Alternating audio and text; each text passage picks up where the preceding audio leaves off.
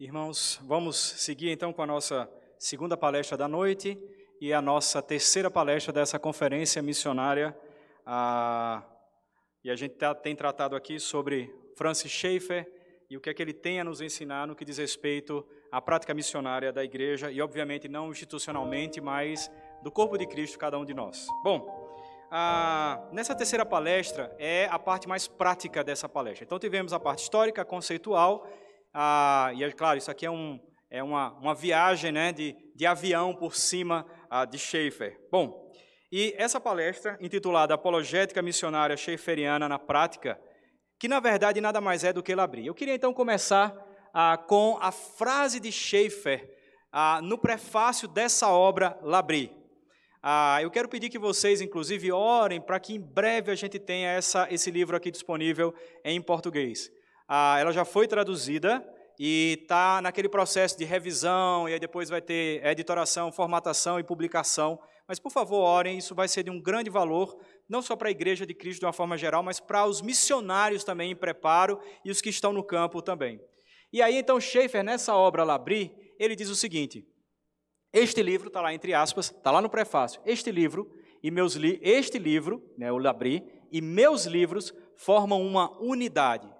O que Schaeffer está querendo dizer com, essa, com isso que ele fala no prefácio é que, na verdade, para você entender Schaeffer, você tem que conhecer Labri. Ou seja, qualquer pessoa que debruça sobre Schaeffer, sobre as obras dele, para entender, se não conhece Labri, o ministério de Labri, não vai entender o que Schaeffer fazia. Então, é interessante, dentro daquilo que eu falei na palestra acho que de antes de ontem, acho que hoje também, eu não sei, mas a ideia de que se você faz a análise de Schaeffer simplesmente pela abordagem acadêmica, você não vai entender Schaeffer. Porque Schaeffer, ele exercia o ministério dentro de um contexto específico, e o carro-chefe ministerial, nos últimos anos da sua vida, há praticamente 29 anos, ah, do restante da sua vida, os 29 últimos anos, foi exatamente em Labri. E aí a ideia é que, ao estudar e entender o que ela abrir, você vai entender como é que funciona essa apologética. Então, Schaeffer está dizendo de maneira muito clara: se você leu só as minhas obras, você ainda não entendeu a apologética missionária minha. Você precisa entender a obra da minha mulher, ler a obra da minha mulher, Labri, para que você possa entender isso aqui. E eu quero até aproveitar aqui e publicamente agradecer ao Felipe Sabino, da Monegiso, porque, gente, foi ele que me conseguiu esse livro. Esse foi o último livro dos 16 que a gente teve que ler para preparar esse material ah, e para poder estar tá aqui com vocês. E o Felipe, gentilmente, né, me deu de presente um livro zerado ah, de Labri, uma delícia de ler. E eu li, terminei duas semanas atrás o livro Labri, né? Ah, muito bom e vale a pena de fato. Bom, e então, para entender Schaeffer, como eu, como eu dizia, é que nós precisamos entender melhor Labri. Então, qual a ideia? A ideia é o seguinte, em resumo, os livros de Schaeffer é a teoria, estão nesses livros, a teoria dele da apologética missionária. Mas quando você lê Labri, para entender então o que acontecia, é que ali em Labri tudo que ele diz na sua obra acontecia na prática. Ou seja, não era só uma questão de teoria, mas ele sentava com pessoas, lembrando daquele conceito dele de Meneshines, realidade. Ele entende que a apologética só pode acontecer quando você está em contato com alguém. E Labri era o ambiente para isso. Então, não dá para analisar Schaeffer sem entender o que era Labri. Então, ele diz lá que ah, nesse livro, né, no prefácio, ele diz que o livro da, da Edith, é a, eu falo aqui resumido, né, é a demonstração de que o Deus pessoal infinito realmente existe em nossa geração. Observe, toda hora o Schaefer vai falar essa expressão, Deus infinito pessoal. É, é corriqueiro na obra dele. O tempo inteiro ele fala sobre isso. Então, para entender Schaefer, é preciso ler, então, Labri. Seguindo, então, o que é, então, Labri? Labri, e aí eu estou pegando a, a, própria fala da Edith, Labri, como o nome já diz, um abrigo em francês, é um abrigo espiritual para qualquer um em necessidade espiritual. Então vocês imaginem, Schaefer, ele montou, juntamente com a sua esposa, por direção de Deus, um local em que as pessoas poderiam vir e então serem abrigadas com tudo que ela tinha. Então, Labri não era um acampamento evangélico. Labri era um local que recebia pessoas de várias origens religiosas, étnicas, níveis culturais distintos. Então, ali era um local para esperar e receber as pessoas, dando-lhe abrigo. De que forma? Obviamente, demandas intelectuais, perguntas intelectuais, e a Labri se propunha então a atender essas pessoas com questões filosóficas, intelectuais, mas no fundo, no fundo, era um abrigo não filosófico, era um abrigo espiritual. Porque, gente, a pressuposição de Schaeffer era sempre essa: a Bíblia é a resposta para o homem. Ou seja, ainda que a gente ah, percorra o caminho da filosofia, a gente ainda que a gente discuta algumas coisas filosóficas, a, a gente tem que terminar, e isso tem que ser a nossa pressuposição também, na Bíblia. Não tem para onde correr. E Labri era esse lugar, um local feito exatamente para as pessoas se sentirem aconchegadas recebidas e receber o que elas precisavam. É interessante porque quando você olha as fotos de Labri, é marcante a questão das flores, dos ornamentos e tal. Ah, tem relatos de que ah, toda vez que alguém chegava em Labri e que a, a, a Edith levava um café, um chá para a pessoa na bandeja, sempre tinha uma flor. Sempre tinha uma flor. Ou seja, ela trazia, Labri tinha na prática direcionada por Edith, ela tinha a, esse, esse contexto de abrigar, de trazer conforto, de receber as pessoas. E, e, claro, é interessante isso porque, lembrando de Meneshnes, quem é que não gosta de ser convidado por outra pessoa e ser bem recebido na casa dela? Um prato mais bonito, uma flor, uma coisa, um talher bem arrumado e tal. Gente, isso dá um prazer, uma alegria. E a proposta do trabalho do ministério de, Schaefer, de, de Edith Schaefer era de complementar o que o seu marido fazia, proporcionando a ele e às pessoas um ambiente favorável para que elas pudessem ser abrigadas.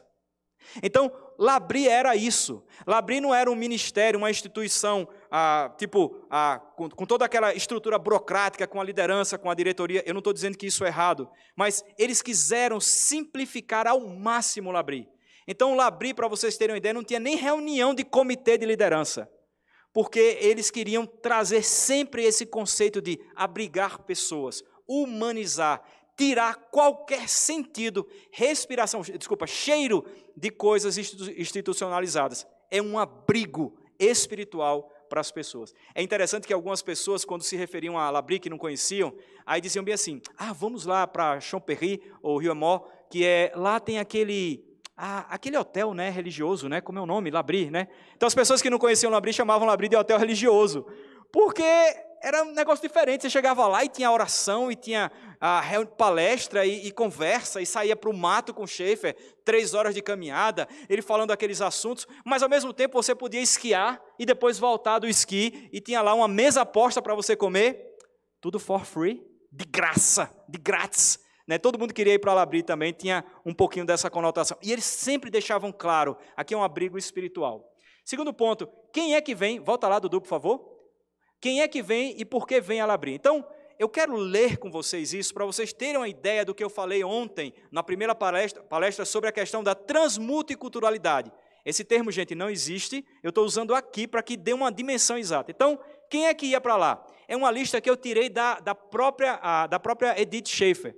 Ateus, não existe Deus. Agnósticos, se existe alguma coisa, ela não se comunica com a gente ah, existencialistas, pessoas que entendem que a vida é só isso e que o que, o que, o que preenche a minha vida é, são os meus sentimentos. Ah, eu estou dando uma, uma, uma, geral, né? Assim, os meus sentimentos, assim, se, se eu sinto bem aqui, então tá beleza, eu quero ficar aqui. Se eu não me sinto bem, eu vou embora.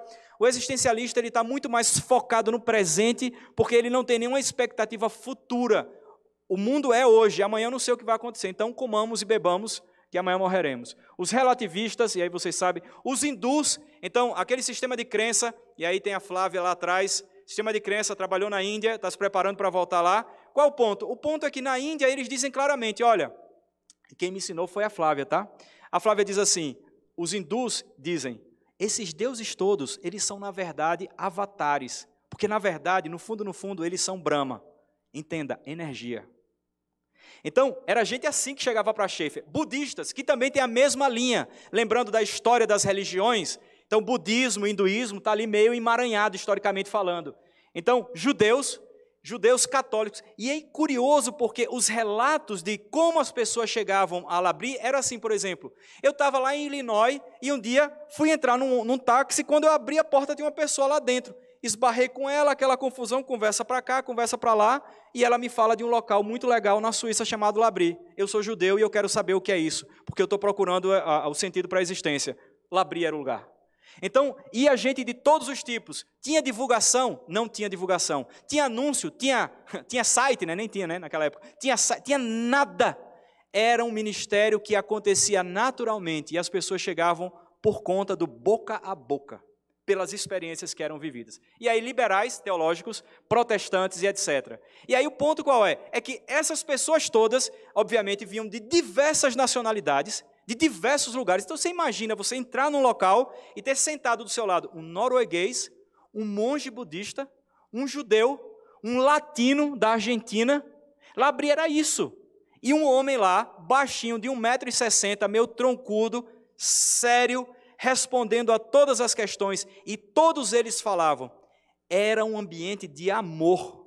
Então é interessante porque William Edgar, que é um dos biógrafos de Schaeffer, ele diz claramente: uma das coisas que mais marcava era que ele era um homem que amava as pessoas, amava a Deus, amava as pessoas e amava a Bíblia. Gente, você sabe o que é isso? Você chegar no local e você perceber que a pessoa está te amando com as suas atitudes. E, obviamente, você chega numa casa, você não paga nada, você se hospeda lá por três, quatro dias, sem pagar nada, come de manhã, meio-dia e de noite, conversa com pessoas que lhe tratam bem. Era Labri. E o detalhe, de adolescentes até pessoas de 60 anos, Labri estava de portas abertas. E aí, a, isso chama atenção porque a gente tem dificuldade de trabalhar com um setor, pensando assim, igreja local, né? Vamos trabalhar com que grupo? Ah, vamos trabalhar com. Aí o nosso irmão aqui, né? Vamos trabalhar com cegos, pedir ele ajuda para ver como é que a gente faz. Já é uma dificuldade. A visão de Labri era a porta aberta para qualquer pessoa, de qualquer nacionalidade, de qualquer religião, que tivessem perguntas e elas seriam recebidas em amor. Então, gente, você imagina, hoje em dia, os grupos que nós temos, seja qual for, Labri, se tivesse aqui agora, eles receberiam todos esses grupos que vocês bem conhecem, que existe hoje, os grupos, esses guetos, seja o que for, qual categoria, e eu não vou falar qual, mas você sabe quais são. Imagina, ela estava sempre de porta aberta para todo mundo. E uma das marcas do período ah, da década de 60, 70 em diante ali, mas especialmente aquele miolinho, a quantidade de drogados que buscavam a experiência última da sua vida por causa do pensamento filosófico da época, era assim de gente que chegava lá drogada. E Schaefer respondia a esses pedidos de tipo, responda as minhas perguntas, era uma mão no ombro, sente aqui, coma comigo. E detalhe, Labri acontecia ao redor da mesa. Ao redor da mesa. Irmãos, veja só que coisa interessante. A gente está falando de apologética missionária. Mas o ponto é, porque a gente vem nesse crescendo, crescente em termos de conteúdo, a história de Schaeffer era um missionário, apologeta, helêntica, e a gente vai num pico lá falando da pessoalidade e impessoalidade, e como é que isso acontece na prática? Labri. Oxi, peraí, você não vai explicar para mim como é que a gente argumenta com as pessoas? Labri era isso. Ou seja, aquilo que Deus te deu, seja pouco ou muito, é isso que Deus vai usar mas isso só pode ser usado e utilizado num ambiente propício, onde as pessoas podem ser abrigadas. Fora disso não dá. Então, incursões no mundo, no bom sentido, né? Incursões no mundo para levar o evangelho, a, tem que ter um ambiente muito maior. Veja só, eu não estou dizendo que é para a gente abrir um labrinho em cada casa, não é isso. Eu estou falando da ideia central do negócio, ou seja, as pessoas precisam ser bem, bem tratadas. Gente, vamos falar a verdade aqui? Quem, não precisa responder nem levantar a mão nem nada, mas quem aqui, toda vez que vai no supermercado, fala com a, ca, com a caixa, a menina lá da caixa, né, que passa os, os seus itens, com amor. Por exemplo, Deus te abençoe. Nossa, deve ser duro trabalhar aqui, olha só que horas você deve estar aqui o dia todo. Deus te abençoe, Deus te dê um bom final de semana. Mas a gente vive e anda pelas pessoas e a gente, por assim dizer, a gente não é abrigo, em hipótese alguma. Porque existem valores, às vezes, na nossa mente, tipo assim, se eu falar isso, o que, é que ela vai pensar? E se eu disser isso assim, assim, ela vai dizer o quê? Então a gente tem dificuldade, por exemplo, com um colega de trabalho de dizer que, por exemplo, eu tô, não estou bem de saúde, e a pessoa, e aí como é que você está? Não, é, estou aí, estou lutando, estou bem, Deus tem, né? Mas, gente, fala, eu tenho orado a Deus. Fala para as pessoas, eu tenho orado a Deus. Ah, mas ela não vai entender. Quem se importa que ela não vai entender agora? Mas um dia aquilo começa a clarear também. Fala, não, eu tenho orado a Deus, eu estou tranquilo. Eu lembro certa vez que, certa vez não, milhares de vezes, né, no trabalho lá nosso, na aldeia que nós morávamos, quase todos os dias as pessoas falavam conosco: Marcelo, por que a sua mulher não te dá filhos? Os homens perguntavam. Não, porque ela tem uma enfermidade. Ah, então eu posso chamar o pajé para benzer você, para você ter filho, para sua mulher engravidar. Não, não, não precisa não. Não precisa porque eu tenho orado a Deus e Deus tem respondido para mim e até agora Ele não nos deu filhos. Não, mas a gente ora. No outro dia chegava um grupo de quatro, cinco mulheres. Cláudia, a gente veio aqui falar com você. que foi? É porque você não tem filhos, né? Deve ser muito triste a sua vida. A gente já falou com o benzedor, ele vai vir aqui benzer você e você vai ser, você vai ter filho, você vai engravidar, tá bom? Posso chamar? Ele já está esperando lá. Não, nós temos orado e nós temos colocado diante de Deus e Deus até então tem dito para a gente que não é a hora, que não chegou o momento. O que eu quero dizer, não estou falando que eu sou perfeito, não, tá, irmãos? Eu queria ser perfeito, né? um dia eu vou ser com todos vocês também, mas o ponto é esse: as pessoas precisam ver a vitrine que você é, dentro daquilo que a gente conversou. Ou seja, será que as pessoas conseguem ver essa vitrine que é a sua vida, de que Deus existe? Labri era assim, na perspectiva de abrigo, de receber pessoas.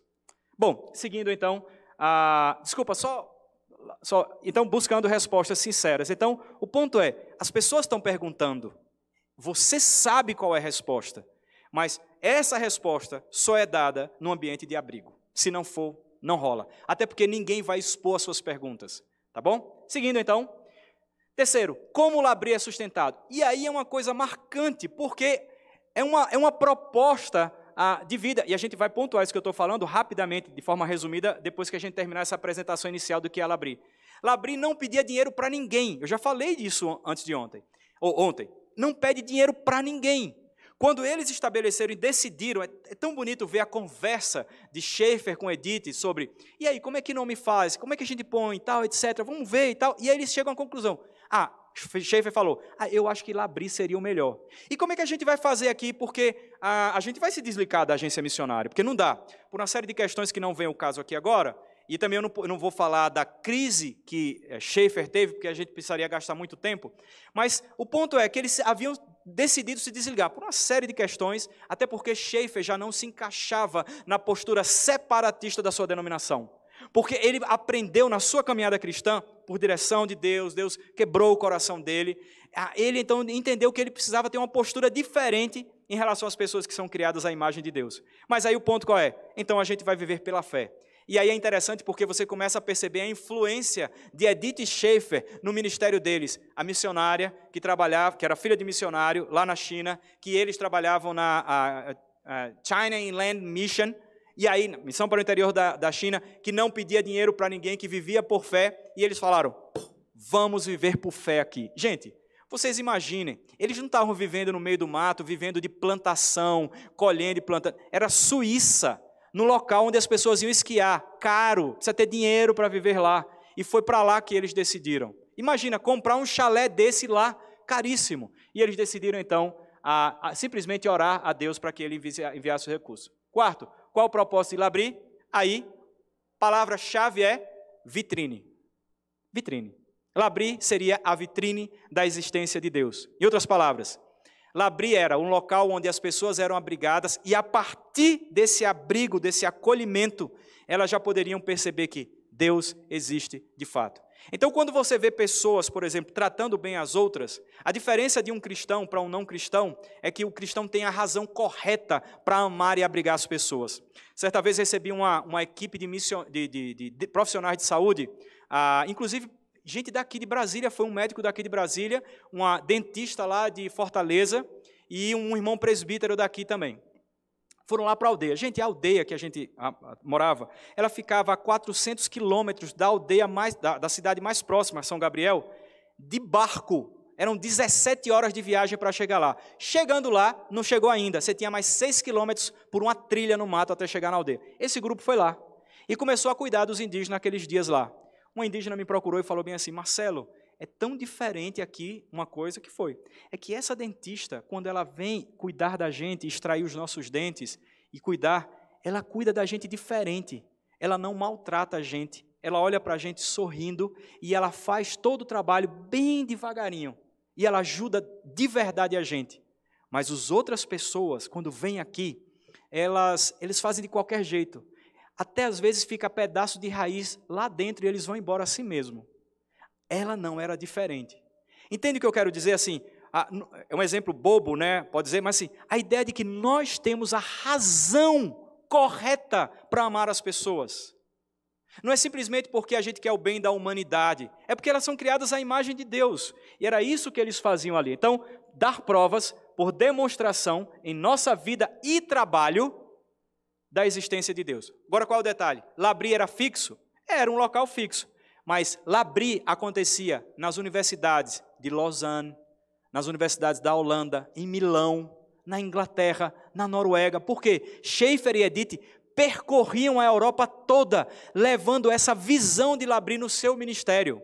Isso é lindo, porque eles eram chamados e eles iam, eram chamados e iam.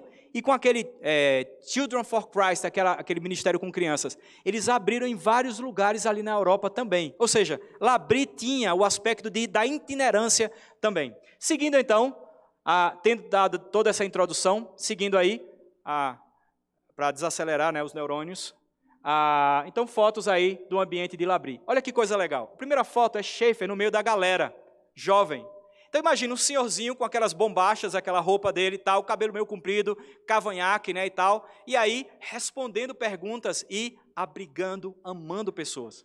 Aí depois ele e ela, provavelmente numa entrevista, mas a terceira foto é uma, uma moça ouvindo o que? Os áudios de Labri. As palestras começaram a ser gravadas lá pelos ídolos da, da década de 60, 65 por aí.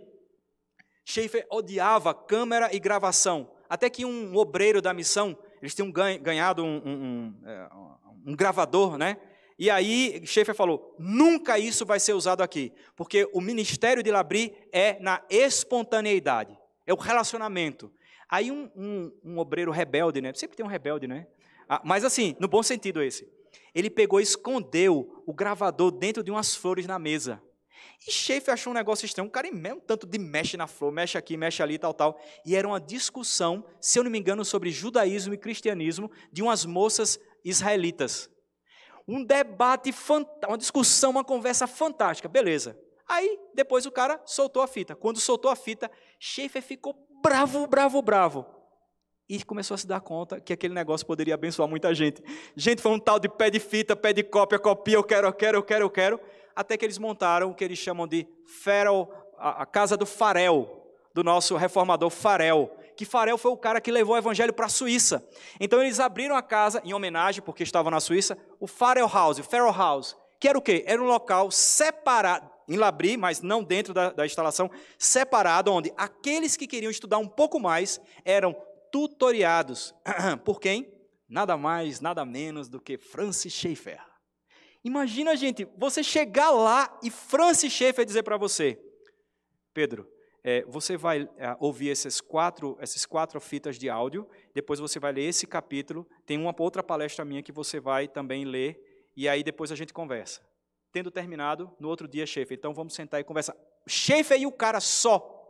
E o cara também tinha que assistir a, a, as palestras de Schaeffer para todo mundo e tal. Então, o Farrell House era um local que seria o próximo passo. Ou seja, Labri não só evangelizava pessoas, Labri discipulava, ajudava pessoas a saírem das suas crises. Então imagina, jovens, às vezes crentes, que estavam em crise de fé. Então ele abrigava, mostrava a verdade verdadeira, como ele fala o evangelho, e a pessoa tendo necessidade de progredir no conhecimento, ficava lá, num, uh, praticamente vivendo ali no firehouse. Na verdade era tipo uma biblioteca, mas assim, vivendo porque a maior parte do tempo era lá, fazendo atividades né, manuais, trabalhando, mas estudando, só se dedicando, sendo tutoriado por Schaefer, que é mais ou menos o padrão de Labris, salvo engano, até hoje. Você vai para lá e alguém é o seu tutor e cuida de você espiritualmente lá. Né?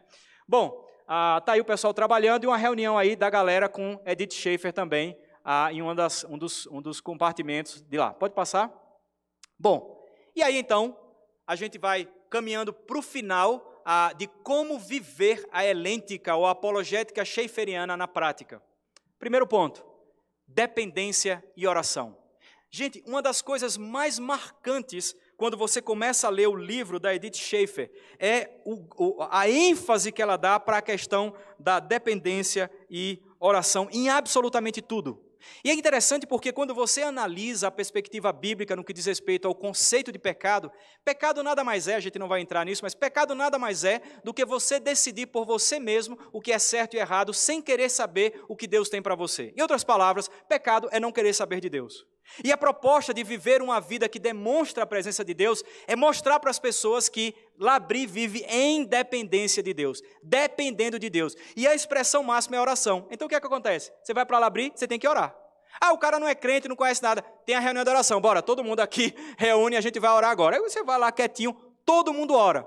Qual é o ponto? É que Labri não era um local etéreo, não era um, ministério no vácuo. Labri tinha problemas. O filho de Edith Schaefer Francis teve poliomielite, o seu filho Frank. A outra filha tinha problemas sérios de saúde também, de febre reumática. Imagine uma criança em uma casa onde o ministério acontecia por três anos tendo que lidar com seus problemas de saúde e os seus pais tendo que cuidar deles. Labri acontecia dentro de um contexto de vida real familiar mas eles estavam o tempo todo demonstrando, através da oração, da prática da oração, dependência. Ou seja, aquilo que Adão e Eva decidiram não abraçar, viver independentes, eles falaram: vamos retornar, entre aspas, né? Isso é uma questão teológica, a gente não vai entrar, mas vamos retornar ao, ao Éden antes da queda, dependendo de Deus unicamente. Então vocês imaginam pessoas ali vivendo o evangelho dessa forma e de repente eles se sentem numa situação que eles precisam deixar a Suíça porque eles foram expulsos, irmãos, da Suíça. Por quê? Porque eles estavam atrapalhando um dos cantões onde eles moraram, e lá era o local católico. E eles foram expulsos. Eles não entenderam o documento e pensaram assim: ah, nós fomos expulsos do nosso cantão, então vamos para outro cantão. Aí um rapaz ajudando eles falou: não, era em francês, né? Eles não sabiam muito bem francês. Não, aqui está dizendo que vocês têm que sair embora da Suíça. Detalhe: não havia acordo diplomático entre Suíça e Estados Unidos na época. Não tinha como negociar. E ele fez o quê? Orou, orou, orou, orou, orou, orou. E Deus abriu as portas. Primeiro, colocando pessoas com disponibilidade para ajudá-los. Até o cônsul do estado, dos Estados Unidos, desculpa, é o cônsul dos Estados Unidos lá na Suíça, na época, ele não sabia quem era. Quando ele chega lá, o cara falou: Não acredito, é você, Schaefer. Você era o nosso líder de turma lá na escola. Rapaz, que coisa boa. Mulher, ó, eu tenho um amigo meu aqui da escola, ele vai comer lá em casa com a esposa dele, tá bom? Tá bom, pronto. Conversaram quatro horas. E esse homem fez de tudo pelos Schaefers, até que eles foram aceitos de volta na Suíça. E quem estava vivendo o Labri era o momento de oração para que Deus resolvesse tudo isso. Dependência. Mas não só isso. Deus mandou, na época, um, 8 mil francos suíços e 11 centes e eles precisavam de 8 mil para pagar a primeira parcela da casa. E todos que estavam ali oravam por isso. Quem chegava, que não era crente, e via, como? Deus existe. Deus respondeu. Mas vocês pediram dinheiro para as pessoas? Não, não, a gente orou. E Deus mandou os recursos. Como? Como assim? Então veja só, como é que a gente faz elêntica? Como é que a gente faz apologética missionária? Vivendo o cristianismo. Primeiro ponto, dependendo. E aí é interessante porque eles diziam assim: nós não oramos por recursos, não oramos pelos hóspedes que nós. Não, não oramos, não. Oramos por recurso e não conclamamos e convidamos pessoas para vir aqui. Mas nós oramos a Deus dizendo: Deus, por favor, manda os hóspedes que o Senhor tem para nós. E aqueles que não são para vir, por favor, Senhor, mantenha, mantenha essas pessoas distantes daqui. Mas aqueles que o Senhor tem, mande para cá. E não só isso, os obreiros façam a mesma coisa. Eles não convidavam, não falavam das necessidades para ninguém, mas eles oravam para que Deus mandasse os seus obreiros. Segundo ponto, uma vida que demonstra que Deus está vivo aqui e agora. E aqui eu já venho falando sobre isso, mas eu quero me deter só no aspecto do agora. O cristianismo precisa ser vivido agora. Gente, veja só, amanhã é outro dia. Você é crente hoje. Amanhã você vai ser crente, se Deus quiser, se o Senhor não te levar. Mas o cristianismo precisa ser vivido agora. E a prática ministerial dessa apologética missionária, ela acontecia exatamente quando eles viviam o cristianismo hoje, aqui e agora.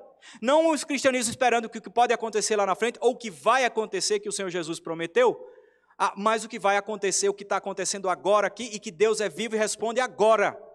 Veja só, não é o sentido de Deus ser manipulado, tá, gente? É que Deus responde agora. Ah, mas está é, é, é, tá tudo como está. Hello, esse é a resposta de Deus para você. Hello, certo? Então eu lembro muito bem, ah, eu tive uns pais em São Paulo, ah, pais assim, na época que moramos lá, eu e minha esposa, que eram o presbítero Solano Portela e a Beth, a sua esposa. Ah, e aí, eu lembro, no meu afã, né, tal, falando, não, porque aí Deus não respondeu, Deus respondeu, aí Solano, o presbítero Solano Portela, falou assim, Marcelo, é, não esqueça disso, tá? Deus responde sim ou não. Seminarista, né, empolgado, primeiro anista e tal, não sabia nada, né, é quase herege, né, quase herege, assim. Aí, a, e ele falando, Deus respondeu e disse não. Então, gente, é o seguinte, se você está orando hoje e Deus não respondeu hoje, essa é a resposta. É simples assim. O que eles faziam era isso. Então, era, era isso. Então, por exemplo, precisamos de um chalé a mais porque o número de pessoas está aumentando. Temos mais de 100 pessoas já aqui visitando a gente regularmente. Como é que a gente faz? Vamos orar. Ah, apareceu um chalé ali do outro lado da rua para vender. Senhor, abençoa tal, chalé, o chalé, o chalé, o chalé tal. O senhor, o senhor sabe que a gente precisa, mas seja feita a tua vontade. No dia que era para fechar o negócio, não tinham dinheiro. O que é que eles falavam lá dentro? Gente, Deus respondeu. A resposta é não e a gente vai continuar, Deus tem os seus planos. Pronto. Vocês entendem, gente, o que é isso? Dependência e oração é isso. Ou seja, o contexto da apologética precisa ser vivenciado. Isso lembra muito o que Bavinquinho dizia. Você tem que ser alguém que tem que ter consciência da sua pequenez como pecador, mas só, você só tem consciência disso se você vive intimidade com Deus, no sentido de uma vida relacional com Ele, vida de oração, devoção, obviamente, mas que vive essa fé que nós conhecemos, a fé bíblica, de que Deus é o soberano, de que Ele coordena e que Ele está vivo aqui entre nós hoje. Ah, e aí então você percebe isso claramente ali. Bom, e aí o item C é a mesma coisa do que eu venho falando, a gente pode passar aqui para a gente ir, ir adiante. Um outro ponto, o quarto ponto, é a questão da intencionalidade e disponibilidade. Labri, ele não era um ministério que acontecia assim, deixa a vida me levar, vida leva eu. Eles sabiam exatamente o que eles tinham ali. E eles viviam o ministério de Labri de forma intencional, ou seja, eles organizavam partes ah, da casa, como a, a questão da, do, do refrigerador, alimentação, porque tinha que receber gente. Ou seja, havia uma intencionalidade em tudo. Estamos aqui para pregar e tal. O que é que eles faziam? Esperavam que alguém chegasse e perguntasse: Olha, sabe o que é? Não, eles tinham reunião de oração já. Eles reuniam, ó, sábado é palestra, todo mundo tem que estar aqui, tá bom? Ó, a gente vai reunir na mesa, todo mundo vai conversar. A gente sentava aquele bolo de jovem, às vezes, na, ao redor da mesa, comendo e discutindo filosofia, existência da vida humana, propósitos e aí, tome-lhe Bíblia. Tome-lhe Bíblia. Ou seja, havia uma intencionalidade em tudo. Aí eu pergunto para você: há intencionalidade em nós de sermos a vitrine aqui na terra? Gente, confessando, eu queria dizer que há. em mim primeiro, né? Não há, gente. É uma luta. Ou seja, naturalmente é uma tendência passiva nossa de viver o cristianismo do abro a boca e o Senhor vai encher. De total apatia. Schaefer e Edith entendiam que eles poderiam viver o evangelho, mas isso tinha que ser de forma intencional, olhando, obviamente, no, no, trabalho missionário, olhando com intencionalidade em tudo. Mas não só isso, a questão da disponibilidade. E é interessante porque no livro Labri, Edith fala bem assim: ah, certa vez a gente estava na luta com aquele processo da compra do, do chalé, porque eles foram expulsos da Suíça. A, único, a única forma deles permanecerem na Suíça era se eles mudassem de um cantão para o outro, saíssem do cantão católico, fossem para o cantão protestante e comprassem um imóvel. Essa era a única forma de ficarem na Suíça. E no meio daquela confusão, faltava só um dia. Chega um casal, seis horas da tarde, na casa deles, com um problema terrível. O que é que eles fizeram? Ela foi para a cozinha, preparou um chá, o marido sentou do lado dela. Priscila, vem aqui, a filha. Priscila, chega aqui. Priscila, você vai traduzir a nossa conversa. Seis, sete, oito, oito e meia. Aí o casal falou: a gente precisa ir porque minha mulher precisa ter um compromisso ali, volta já. E aí a gente quer voltar para terminar a nossa conversa, porque eu creio que realmente está sendo bom para a gente e útil. Pode ser? Pode. Voltaram dez horas saíram de lá duas horas da manhã. E a Priscilinha lá, a filha deles, traduzindo francês, inglês, francês, inglês, inglês, francês, a noite toda. Ou seja, a questão da disponibilidade. Gente, é tão interessante isso porque nós dizemos o que podemos e o que não podemos, porque a referência da nossa vida é aquilo que nós temos. Ou seja, Labri ela vivia na perspectiva do outro. Ou seja, eu estou aqui e eu estou morto para mim mesmo, estou vivo para Deus. E eu sei que eu sou vitrine de Deus e se alguém precisa de mim, eu não posso me negar porque, ah, sabe o que é? Eu estou assim, É, vamos, pode ser para outro dia. Então é impactante você ver a mulher ir para a cozinha, pegar mais um chá, botar uma florzinha e falar: Eu estou disponível para você. Tudo bem, era um ministério. Mas, minimamente, dentro daquilo que a gente pode fazer, a pergunta que não quer calar para nós é: qual é o grau de disponibilidade que nós temos para ouvir pessoas, conversar com elas e receber em nossas casas? Bom, outro ponto, hospitalidade em fé. Aí estou eu lendo lá o livro e tome-lhe hospitalidade. Tome-lhe hospitalidade. E hospitalidade para lá e para cá. Como é o nome daquele livro? Mateus, por favor, aquele livro daquela mulher que se converteu. É, como é o título do livro? O título do livro do abonergismo? Desculpa, só uma pessoa. Não, não, não, é um outro, é um livro que é umas folhinhas assim de uma mulher que se converte. Ela. Isso, esse, Pensamentos Secretos. Pronto, pronto, pronto. É esse livro aí. Bom, ela fala sobre hospitalidade. Você sabe o que é que mudou na vida dela? A hospitalidade daquele pastor, se eu não me engano. Eu vi o vídeo dela, ela falando. Eu nunca li o livro, mas eu vi o vídeo dela que um aluno meu passou numa devocional lá um dia. Eu fiquei assim, nossa, aí beleza, estou lá eu lendo lá sobre hospitalidade e começo a conversar com minha esposa. Como é que a gente faz, Cláudia? Você é doente, a minha mulher faz quase cinco anos que ela não vai à cozinha para fazer almoço em casa por causa da saúde dela. Então, o cozinheiro lá sou eu. Aí, eu falei, como é que a gente faz para hospedar pessoas, Cláudia, aqui em casa? Você é assim? Nem tinha quebrado o braço ainda, nem tinha virado a fadinha ainda. Aí, e a gente conversando, conversando, eu falei, Cláudia, eu acho que o ponto é o seguinte, é hospitalidade por fé. Eu estava lendo sobre isso, né? Aí, irmão, eu vou confessar aqui, Glenn, eu vou confessar aqui. Aí o Glenn mandou uma mensagem para mim, colega meu de campo, dizendo: Estou indo para Brasília com toda a minha família para a embaixada, porque a gente precisa resolver uma questão de, de, de, de passaporte e tal, etc. Seis pessoas. Hospitalidade em fé. E aí, Cláudia? E aí? Oxe, vamos receber. Oxe, né? É nordestino mesmo. Oxe, vamos receber todo mundo aqui em casa. Pronto, vamos receber todo mundo aqui. Então, o ponto de, de, de Labri, e veja só, a gente está pegando só como referência prática do que está na Bíblia. Mas a ideia de Labri é o seguinte: eu não vou hospedar as pessoas, não é porque eu tenho dinheiro, não. Não é porque eu tenho condições de receber todo mundo, não. E aí eu não estou dando mensagem, não, tá, irmão? Tá tudo beleza, tudo tranquilo, uma benção ter vocês lá em casa. Aí eles saíram seis e ainda ficou um, né, para ajudar a gente, porque a fadinha quebrou a asa e tudo, né? Então o Glenn é que é, é, dá asas a gente lá esses dias, né? O Red Bull da gente lá. Aí, aí o que acontece? É por fé. Então assim, gente, peraí, não importa, não importa.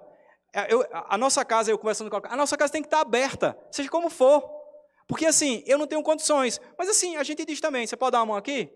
De boa, de boa, né? E aí, claro, né? Eles foram lá para casa. Quem é que foi que fez a comida? Ele, a esposa, aos filhos. Porque eles chegaram, eu quebrei a asinha com o skate dos filhos dele, né? Fui dar uma de, né? De jovenzinho, né? E tal. E aí eles quebraram todo esse galho. Ou seja, a hospitalidade se transformou numa bênção gigantesca eles foram os anjos que Deus mandou para a gente, para nos servir. Percebe a dimensão da hospitalidade? E percebe que Deus ele tem o poder realmente, porque Ele é vivo, de suprir as nossas necessidades. Meu pai sempre dizia, né? Uma casa que come um, come dois, come três, come cinco, vai-se embora, né? Põe água no feijão e acabou. Então, a, essa ideia da hospitalidade por fé era marcante. Então, é engraçado porque às vezes as pessoas estavam lá, frio na Suíça, danado, e aí iam lá na, na chaminé, na, a lenha lá, botando fogo para esquentar o ambiente. Aí alguém chegava e botava um pouco mais de lenha. Chefe, às vezes ficava uma arara. Tipo assim, tipo assim, não tem dinheiro. Tem que botar o que dá. Pouquinho de lenha para ter para amanhã e para depois. Então, às vezes, as pessoas iam comer, não tinham um bife para cada um. Era ovo. Ou só salada e arroz, etc. Entende? Então, a ideia não é eu preciso mostrar para as pessoas que eu sou hospitaleiro e que eu. Não! Hospitalidade por fé. Ele vai comer o que você come, não, não é nada demais. Mas essa perspectiva de receber pessoas por fé na sua própria casa. Ou seja, as nossas ações, elas têm que ser pautadas não simplesmente porque eu, calculei e eu acho que dá e eu acho que não dá. Então, Labri era muito claro. Tinha dias que não tinha nada e Deus mandava. Entende o que eu estou falando? Ou seja, Deus convoca a sua igreja para viver em um exercício de fé permanente, de descanso nele, para que a gente possa então ser vitrine. Vitrine. Seguindo aí então, imagem, desculpa, voltando lá, a imagem de Deus na prática. E aí é, é rápido e é prático isso aí. Toda vez que a gente pensa no conceito de imagem de Deus, a gente sempre associa a ideia de que ah, todo mundo é a imagem de Deus, e o primeiro ponto que a gente toma como implicação é que, bom, se elas são a imagem de Deus, eu tenho que tratá-las bem, dignidade, amor, etc. Mas peraí, peraí. O ponto primeiro de ser imagem de Deus é que eu preciso ser santo. Eu sou imagem de Deus e Deus convoca a mim e a você que já fomos iluminados pelo evangelho da graça transformadora, como dizia Paul Tripp, de que a gente tem que viver parecidos com Deus. Ou seja, vida de vitrine é santidade e amor ao próximo. Amar a Deus sobre todas as coisas e o próximo como a ti mesmo. Então, Labri procurava essa dobradinha a, fundamentada na imago Dei, santidade e amor ao próximo. Santidade, amor a Deus e serviço ao próximo. Hospitalidade, abrigo, respostas, a, respostas a, honestas para questões honestas. Era assim que vivia a Labri. Ah, e aí, então, seguindo, um outro aspecto era falar a verdade de Deus em amor. E aí, gente, quanto tempo eu tenho? Rapaz. Tá, então a gente vai pular depois desse, desse aí, a gente vai pular para dois slides à frente e a gente termina. Beleza? Pode ser? Só vou roubar um pouquinho. Né? Depois vocês né, dão uma repreensão para mim lá atrás. Beleza? Aí eu aceito assim já. Né? Ah, falar a verdade em amor. Alguém lembra de um livro famoso, Falar a Verdade, fal, Falando a Verdade em Amor? De quem é? David Paulison. Qual o ponto? Quem foi que impactou a vida dele? Schaefer. Aquele carinha, né, Schaefer, né, formado em psicologia, inclusive, igual o Paulison. Aí, falar a verdade e amor. Qual o ponto de Schaefer? Lendo o livro Deus que Intervém, e eu anotei isso lá, porque eu falei, meu Deus, na época eu estava ainda assim, processando quem é esse cara, né, Schaefer, em termos de ministério e tal, e ele dizia assim: se eu tivesse numa situação assim, eu colocava a mão no ombro da pessoa e diria com todo amor para ela: toda a verdade que eu precisava dizer. Eu sei que essa verdade iria confrontá-lo, ia doer nele, mas por amor a Deus e a essa pessoa, eu não poderia deixá-la viver sem que ela enxergasse, entre aspas, o evangelho da graça e a necessidade que ela tem de ter uma vida coerente com o management e com a realidade. Então, falar a verdade em amor é isso. E aí eu quero chamar aqui a atenção para um ponto. 1950, estava tendo um movimento lá contra o liberalismo e a neo-ortodoxia, e Schaeffer e mais uns amigos decidiram ir até Calbart, o pai da neo-ortodoxia. A gente não vai entrar. Resumo, Calbart dizia o seguinte: não importa se você, se Deus existe ou se não existe, o que importa é que se você tem uma fé e a sua fé é viva dentro de você. Não importa mais nada. Então, herege, desculpa, né? Herege, tá? E aí, eles decidiram então, Schaefer e mais três amigos, se eu não me engano, decidem lá, marcam e vão para a casa de Calbart. E ali eles massacram Calbart. Teologicamente falando, massacram o cara. E aí, a pergunta que eles fizeram inicial foi bem assim: Bart, ah, Deus criou o mundo ali no, em primeiro depois de Cristo? Aí Bart, foi. tipo assim, suficiente, né? E aí escracharam com Bart. Tempos depois, o Schaefer tinha preparado uma, um material que eu acho que foi, foi publicado no Brasil um tempo atrás, mas não tem mais, que eu acho que é Neo-Ortodoxia ou Neomodernismo. E aí ele tinha preparado esse documento, que era, uma, era um, acho que era a Associação de Igrejas é, Cristãs Reformadas, né, da época. E aí ele produziu e mandou o material para o Bart, e dizendo, pedindo para ele reunir com ele de novo. E o Calbart diz assim, a teologia que vocês fazem é a teologia da criminologia, porque vocês chegaram aqui para me condenar. Eu não tenho o que falar com vocês mais. Então, o ponto que eu quero enfatizar aqui não é a questão de ser herege ou não, mas é a falta de amor que Bart viu na maneira como Schaefer tratou ele. Qual o ponto? Schaefer sentiu isso na pele. Deus o incomodou e ele tinha convicção de que ele estava errado no trato com alguém que fosse, inclusive, liberal e contra a Escritura. Só que ele dizia: Eu vou falar a verdade, mas eu preciso falá-la em amor. E é interessante porque as discussões nas mídias hoje, teológicas, se tem uma coisa que falta é o amor. Então é melhor que você não se envolva nessas discussões teológicas, porque o fruto dela é podre, de cara já. Então Schaeffer dizia: Eu preciso falar a verdade em amor. Então, num dos livros dele, A Marca do Cristão, ele diz que o trato que ele dá agora para os liberais, depois da crise que ele teve entre 51 e 52, a, a, a, o trato que ele dá é em amor, ainda que ele fale a verdade. Então, para aqueles que são liberais teológicos, ele vai discutir teologia, vai dizer o que é, o que não é, porque ele estava fundamentado na sã doutrina, mas ele dizia: eu preciso fazer isso em amor. Bom, ah, vamos dar um pulo aí então? Vamos passar aí? Pode passar, tem um resumo aí. Pronto, beleza. E a gente termina então com um dos livros dele, aqui uma propaganda que eu tenho para você, 25 estudos bíblicos de Schaeffer, de Francis Schaeffer, editora Monergismo. Esse livro, além desses estudos, no final tem um outro livro dentro chamado Dois Conteúdos e Duas Realidades. Se eu pudesse dizer, esse seria o grande resumo da apologética de Schaeffer. Então, primeiro, você tem que ter uma ação doutrina. E, gente, eu quero dizer assim para vocês que a, pela graça de Deus, isso é um presente de Deus, nós temos tido, nós temos recebido, desde o século XVI, a sã doutrina. Gente, de uma forma espetacular. Imagina, século XVII, aqueles irmãos usados por Deus decidem escrever um compêndio teológico em forma resumida, que, é a Confissão de Fé de Westminster. Ou seja, a gente tem sido alimentado não só com isso, seja Canos de Dort, ou, ou mesmo a, a, aquele lá do Heidelberg, da consolação. A gente tem sido alimentado com a sã doutrina, então a gente já está, pela graça de Deus, no C1 completo. Ou seja, é impossível fazer apologética se você não tem uma sã doutrina forte, fundamentada na Escritura. Mas aí já começa a complicar no item 2. O segundo conteúdo qual é? Respostas honestas às perguntas honestas. O ponto é, a gente tem dificuldade de responder. E aí é interessante para nós que somos líderes, e aí eu me refiro a missionários, professores de seminário, pastores, que é o seguinte: a gente esqueceu de uma das facetas da apologética. A igreja, o povo de Deus e os missionários de formação, eles precisam ter aquele elemento de como lidar com as pessoas que estão aos seus lados. Eu me refiro às ovelhas, no seu trabalho, na sua vizinhança, no seu condomínio. Ou seja, a faceta da apologética que coloca na mão dos membros respostas para as perguntas das pessoas. Não é para você se tornar um apologeta, filósofo, pensador. Não é isso. São coisas simples que dá para a gente trabalhar e você pode responder e conversar com essas pessoas. E aí a gente já começa a perder o, a, a, o primeiro, a, dois conteúdos e duas realidades. A primeira realidade que Schaeffer diz é vida de uma verdadeira espiritualidade. O que é que ele está dizendo? Cristianismo existencial. O cristianismo vivido hoje. Eu sou vitrine hoje. Eu não vou ser vitrine no dia que eu for glori ser glorificado, porque não vai precisar. O que importa naquele último dia é Deus, é a sua presença, é, é Cristo, é você estar tá lá diante dele, é isso que importa, é viver com ele em harmonia, em amor, etc.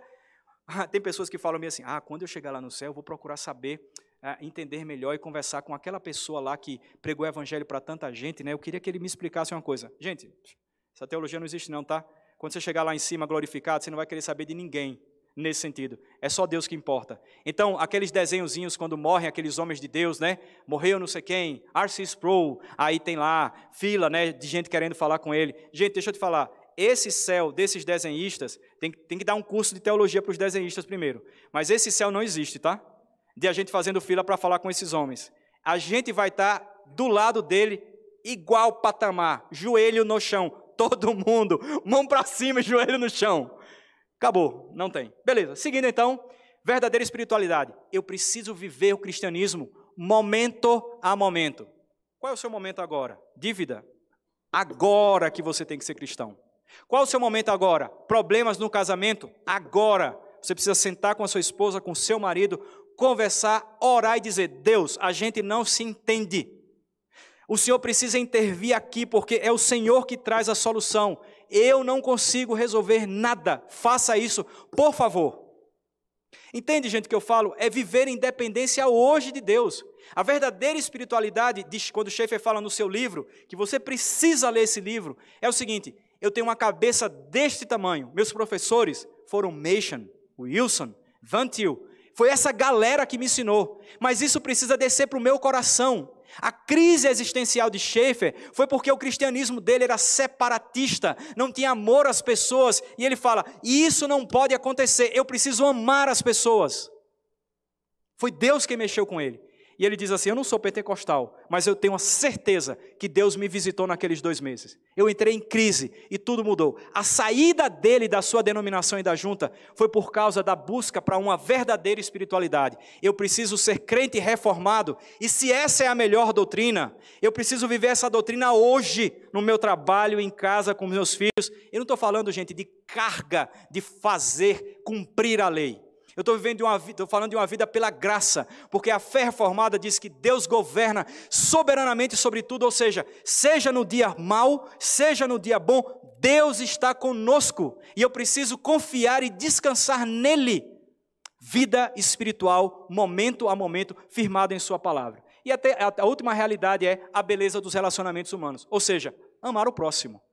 Você chegou aqui hoje, você cumprimentou as pessoas, você olhou para as pessoas com o olhar que Deus quer que você olhe para elas? Ou seja, as pessoas elas têm uma categoria no mundo hoje que foi rebaixada porque as pessoas começaram a interpretar o mundo equivocadamente. A realidade do mundo, as pessoas começaram a pensar: hum, é tudo mais ou menos energia, né? Planta, ser humano, animal, cobra. É, é, é tudo a mesma coisa, né? Ah, então a gente vai. Vamos abraçar a árvore, é tão gostoso, né? Abraçar a árvore. Todo sistema de crença que foge do padrão do que Deus estabeleceu rebaixa a criatura de Deus. Se a gente pudesse categorizar o mundo, e Schaeffer fala isso naquele livro, A Poluição e Morte do Homem, a gente pode categorizar o mundo da seguinte forma: seres finitos. Quem são? O ser humano, tudo que foi criado. Aí você fala, não, mas a gente vai viver para sempre. Finitude aqui, eu estou dizendo assim, que tem, pelo menos que teve um começo. Tudo bem, a árvore vai crescer e vai morrer. Mas a gente teve um início e a gente vai viver eternamente, ou com Deus ou fora dele. Então, é o grupo de seres finitos. E tem o grupo também dos seres a que tem características semelhantes a Deus e os que não têm. Opa! Quem é criado à imagem de Deus? Nós. A planta não é a imagem de Deus. Oh, desculpa, o pessoal da ecologia. Oh, poxa, foi mal, tá? Mas Deus ensinou isso para a gente. Nós não somos uma pedra, nós não somos um animal, nós não somos uma planta. Agora veja bem, eu não posso desmatar e derrubar a árvore e cortar o galho da árvore que está aqui, mas o governo ele pode pagar para que alguém aborte o filho daquela mulher que não está querendo criá-lo. Gente, o que é isso? Desvalorização da, da, do meneshness humano, do meneshness do homem que foi criado à imagem de Deus. A planta vale mais do que uma criança no bebê, ou a criança no útero, um bebê no útero. Como como é assim? Mudou. Toda vez que o sistema de crença está fora, o homem baixa da sua categoria e vira nada. Nada. Nós precisamos olhar para as pessoas não como a ecologia nos ensina, mas como a Bíblia nos ensina. Pessoas foram criadas à imagem de Deus. E qual a diferença de nós crentes e eles que não são crentes? No que diz respeito à imagem de Deus, nada. Nenhuma diferença. Nenhuma. A diferença está num ponto é que nós, pela graça de Deus, pertencemos à categoria dos salvos e, e eles dos, dos não salvos. Então veja só, o mundo ele procura categorizar as coisas de diversas formas: povos, etnias, línguas. Quando Deus olha para baixo, só tem dois grupos para ele: os que são dele e os que não são. Só isso. Só isso. E nós, portanto, precisamos olhar para as pessoas com a categoria certa. Qual é? De que todos são criados à imagem de Deus, todos os seres humanos. E precisamos amar, e precisamos ter relacionamentos concretos, afetivos, amáveis, sinceros e etc. E aí então, a gente conclui aqui, perdão, depois puxão de orelha em mim. Diz assim, desculpa, desculpa, só voltando lá. Quando existirem os dois conteúdos, Schaeffer fala isso no seu livro no final. Quando existirem os dois conteúdos e as duas realidades, começaremos a ver algo profundo acontecer em nossa geração. Isso é a apologética dele. É isso. Tá? Então a gente falou sobre impessoalidade e tal, tal. E aquilo tem que estar dentro disso. E ainda que você não saiba aquilo tudo lá, problema não. Viva isso, os dois conteúdos e as duas realidades. E a gente termina então. E aí eu termino com a coisa mais linda que eu já vi de Schaeffer na área de apologética. No livro A Marca do Cristão, ele fala sobre a apologética final. E eu fiquei pensando, que história é essa de apologética final?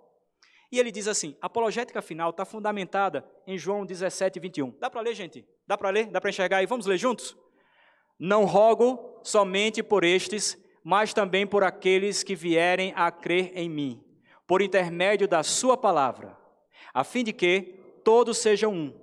E como és tu, ó Pai, em mim e eu em ti, também sejam eles em nós, para que o mundo creia que tu me enviaste. Sabe o que é que Schaeffer diz a partir desse texto? Essa é a apologética final. No dia que a igreja tiver dentro dela amor entre os irmãos, o mundo vai dizer: Quero ouvir o que vocês têm para dizer para mim. Que eles sejam um, como nós somos, para que o mundo creia que tu me enviaste. Ou seja, a prova cabal de que o evangelho que nós pregamos lá fora é o amor do povo de Deus. Gente, isso é de um peso imenso. Mas, claro, eu tenho uma palavra de, de, de alívio. Isso acontece pela graça. Ou seja, se você não consegue amar o seu irmão, ponha isso no seu, ponha isso diante de Deus em oração. Porque a sua vida de vitrine é a prova de que o que você prega é verdade. Por isso que Schaeffer falava: o amor entre os irmãos é a apologética final. Pastor Mateus, eu sou pastor também, e eu quero falar sobre a gente, eu e você e todos os outros pastores. A apologética final se dá quando nós nos amamos como pastores, como presbíteros, como conselho, como diácono. E, Mateus, você sabe, eu sou filho de pastor, sou pastor também, é super difícil isso. Ou seja, a vida da liderança da igreja precisa viver isso também de apologética final. Claro, eu não estou dando recado para você nem nada, estou falando da gente, né? Mas é tão difícil, né, Mateus, para a gente, a gente vive tão isolado como líderes e tal. Como é que você ama alguém que está em outra igreja, que tem até um pouco de concorrência, né? Até por, por igreja e tal. E o que Schaefer está dizendo é: nós pastores precisamos amar uns aos outros e viver a apologética, né? E aí eu quero falar para os missionários aqui presentes. Eu tenho amigos aqui, Paulo, a Késia, né? ah, tem o Glenn que está aqui, outros. Ah, as nossas equipes missionárias precisam viver a apologética final. Gente, não se enganem, nós somos seres humanos falhos e no campo missionário a gente também luta com briguinhas, guerrinhas, inveja, querer ser mais do que o outro, evangelho que dá mais sucesso, evangelho que ah, ministério que dá mais sucesso, etc. E aí fica difícil, né? Porque, deixa eu falar, os indígenas às vezes vinham conversar comigo. Marcelo, eu não estou entendendo bem, porque eu vejo algumas coisas e eu falo, bom, é isso que eu tenho aprendido, mas tem outras coisas que eu vejo que vocês fazem, missionários, até mesmo na equipe assim de vocês, né? Eu não consigo entender. Ou seja, a apologética final precisa ser vivenciado de forma intencional pela graça de Deus no meio a, da vida. Então, pegando essa deixa aí, o próprio Schaeffer diz assim: não há nada mais feio no mundo todo nada mais desanimador para as pessoas que a ortodoxia morta. O que, é que ele está falando? Falta da apologética final. Ou seja, resumindo, qual é a prática da apologética? Amar a Deus e as pessoas sobre todas as coisas. E aí eu termino então defendendo a tese de todas essas palestras que diz assim, Schaefer falando numa entrevista a Colin Durias antes de morrer. Durias pergunta para ele: "Você se considera um apologeta?" E ele responde: "Pessoalmente, não me vejo como um apologeta clássico. Só me, preocupo, só, me, só me preocupa uma apologética que leva a duas direções, e uma delas é levar as pessoas a Cristo como Salvador. E a outra é que depois de serem cristãos, elas sejam cientes do senhorio de Cristo na totalidade da vida. Gente, é lindo isso. É lindo isso. Eu quero dizer, gente, que, como eu falei ontem, né? Deus chamou a mim e a você para essas duas coisas. Para uma apologética que alcança pessoas lá fora começando de mim e de você aqui em Brasília. Aqui em Brasília. Não se fie pelos missionários que estão lá fora, sendo apoiados por essas ou outras igrejas. Isso tem que começar comigo e com você. Mas que a gente viva o cristianismo na sua totalidade. Ah, quem dera, né, eu poder dizer que eu vivo, assim, né? Ah, eu estou lutando com você, eu estou sentado com você aí no banco, tá? Somos todos iguais. Que Deus nos dê a graça de vivermos de forma plena a apologética final para a sua honra e para a sua glória, e na expansão do seu reino aqui na terra, entre todas as nações e todos os povos. Deus nos abençoe. Muitíssimo obrigado pela paciência. Pastor, perdão pelo horário. Obrigado. Deus abençoe. Vamos orar? Vamos ficar de pé? Pastor, pode vir aqui, por favor? E aí eu pedia, queria pedir para o senhor orar aí. Para eu não. Isso é apologética final, tá, gente? Amor. Vamos, vamos orar, irmãos. Senhor, como é bom ouvirmos a explicação que consola, conforta, que nos impulsiona na direção certa, Senhor. Como foi proveitoso ah, nesse, tanto no dia de hoje quanto ontem, e certamente o será amanhã também, ouvirmos ah, e sermos inspirados pela vida de um homem de Deus como Francis Schaeffer, que, mesmo sendo pecador e falível e cheio de limitações, mas também foi um instrumento da graça de Deus. E como nós precisamos de exemplos, de pessoas que se assemelham a Cristo e nos ensinam a viver verdadeiramente a apologética final que o Labri, mais do que apenas um exemplo, seja para nós uma inspiração e uma ilustração do que as Escrituras nos mandam fazer, Senhor. Que nós tenhamos no nosso coração o desejo missionário de oferecer o Evangelho da vida e de, de também de apresentar a verdade de Cristo de maneira incontaminada, com coragem, com verdade e cheio de amor por pecadores que, assim como nós, carecem da graça e da